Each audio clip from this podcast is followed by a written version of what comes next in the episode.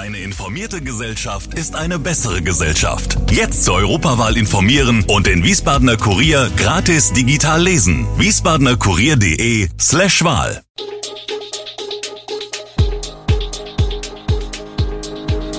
Gude, unser morgendliches News Update. Das Wichtigste aus Wiesbaden für Sie im Überblick. Guten Morgen aus Wiesbaden an diesem 31. August. Zwei Jahre Videoüberwachung, hat sie sich bewährt? Fahren die Wiesbadener Busse bald immer wie samstags? Und Michail Gorbatschow ist tot. Das und mehr gibt es heute für Sie im Podcast. Für manche stellen sie einen Eingriff in die Privatsphäre dar, für andere sorgen sie für ein besseres Sicherheitsgefühl, die Videoüberwachung im öffentlichen Raum von Wiesbaden. Vor zwei Jahren, im August 2020, sind die teils modernisierten und teils neuen 72 Kameras nach fünfmonatiger Testphase offiziell in Betrieb gegangen. Die Landespolizei sowie die Stadtpolizei, Ordnungsamt, nutzen die hochauflösenden Kameras in zwei Schutzzonen. Sie haben den Platz der deutschen Einheit mit Teilen der angrenzenden Straßen und den Bahnhofsvorplatz inklusive den Wegen zum Kulturpark Schlachthof im Blick.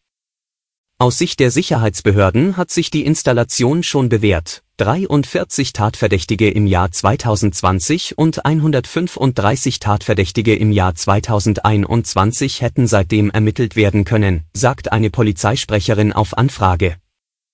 Für das laufende Jahr gebe es noch keine Zahlen. Im Jahr 2021 seien mithilfe der Kameras besonders viele Körperverletzungsdelikte aufgeklärt worden. Einige Bürger machen sich jedoch Sorgen, was mit ihren Daten geschieht und wer sie beobachtet. Die Nutzung der Videoschutzanlage unterliege strengen und umfassenden Vorschriften aus dem Polizei- und Datenschutzrecht, erklärt die Polizeisprecherin. Zum Schuljahresbeginn am kommenden Montag müssen sich Fahrgäste von SW Verkehr auf weitere Einschränkungen gefasst machen.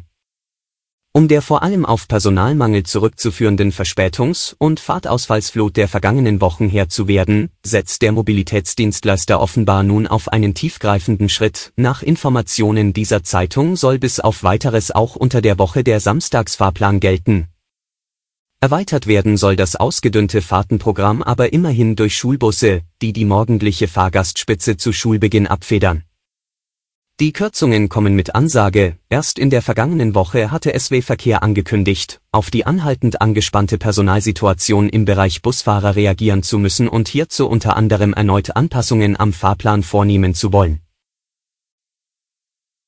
von Mainz über Wiesbaden, Darmstadt, Frankfurt bis Gießen und Marburg, noch herrscht Sommerpause an den Theatern der Region, mit der Ausnahme des Staatstheaters Wiesbaden, wo bereits vom 1. bis 11. September das Festival Wiesbaden Biennale stattfindet. Bald darauf starten auch die anderen Häuser in die neue Spielzeit. Am Staatstheater Mainz geht es am 17. September mit einem Theaterfest los, am Staatstheater Darmstadt, wo auch in dieser Saison weitergebaut wird, am 16. September.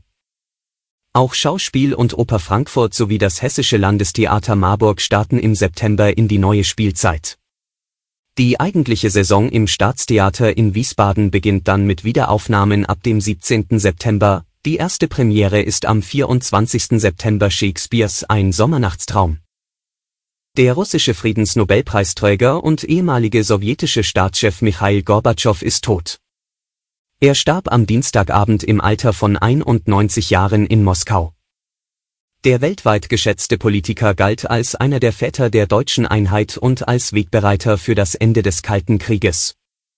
Besonders die Ostdeutschen verehren Gorbi, wie sie ihn nennen, bis heute als Staatsmann, der ihnen vor mehr als drei Jahrzehnten die Freiheit brachte. In den 1980er Jahren hatte die Sowjetunion unter Gorbatschows Führung mit den USA wegweisende Verträge zur atomaren Abrüstung und Rüstungskontrolle geschlossen. 1990 erhielt Gorbatschow für seine mutigen Reformen den Friedensnobelpreis. Gorbatschow schrieb zahlreiche Bücher, zuletzt unter anderem auch über seine Enttäuschung von den Deutschen und dem Westen. Der Staatsmann wird in Moskau beerdigt. Die Hitze und Trockenheit der vergangenen Wochen haben nicht nur den Menschen schwer zu schaffen gemacht. Auch die Natur hat darunter gelitten, Pflanzen sind vertrocknet, Flüsse und Seen führen weniger Wasser. Und auch Wildtiere haben es immer schwerer Nahrung, Wasser oder auch nur ein schattiges Plätzchen zu finden. Besonders betroffen sind Tiere, die für ihre Fortpflanzung an Wasser gebunden sind, wie zum Beispiel einige Insektenarten oder Amphibien, erklärt Thorsten Collet, Pressereferent beim Naturschutzbund Rheinland-Pfalz. Der Rückgang an Insekten würde sich dann wiederum auf Vögel auswirken, deren Hauptnahrungsmittel die Insekten sind. Doch auch Säugetiere haben Schwierigkeiten, mit der anhaltenden Hitze umzugehen. Um den Tieren zu helfen, könne man zum Beispiel Wasserschalen und Wassertränken im eigenen Garten oder auf dem Balkon aufstellen. Diese helfen Kleinsäugern, Vögeln und Insekten.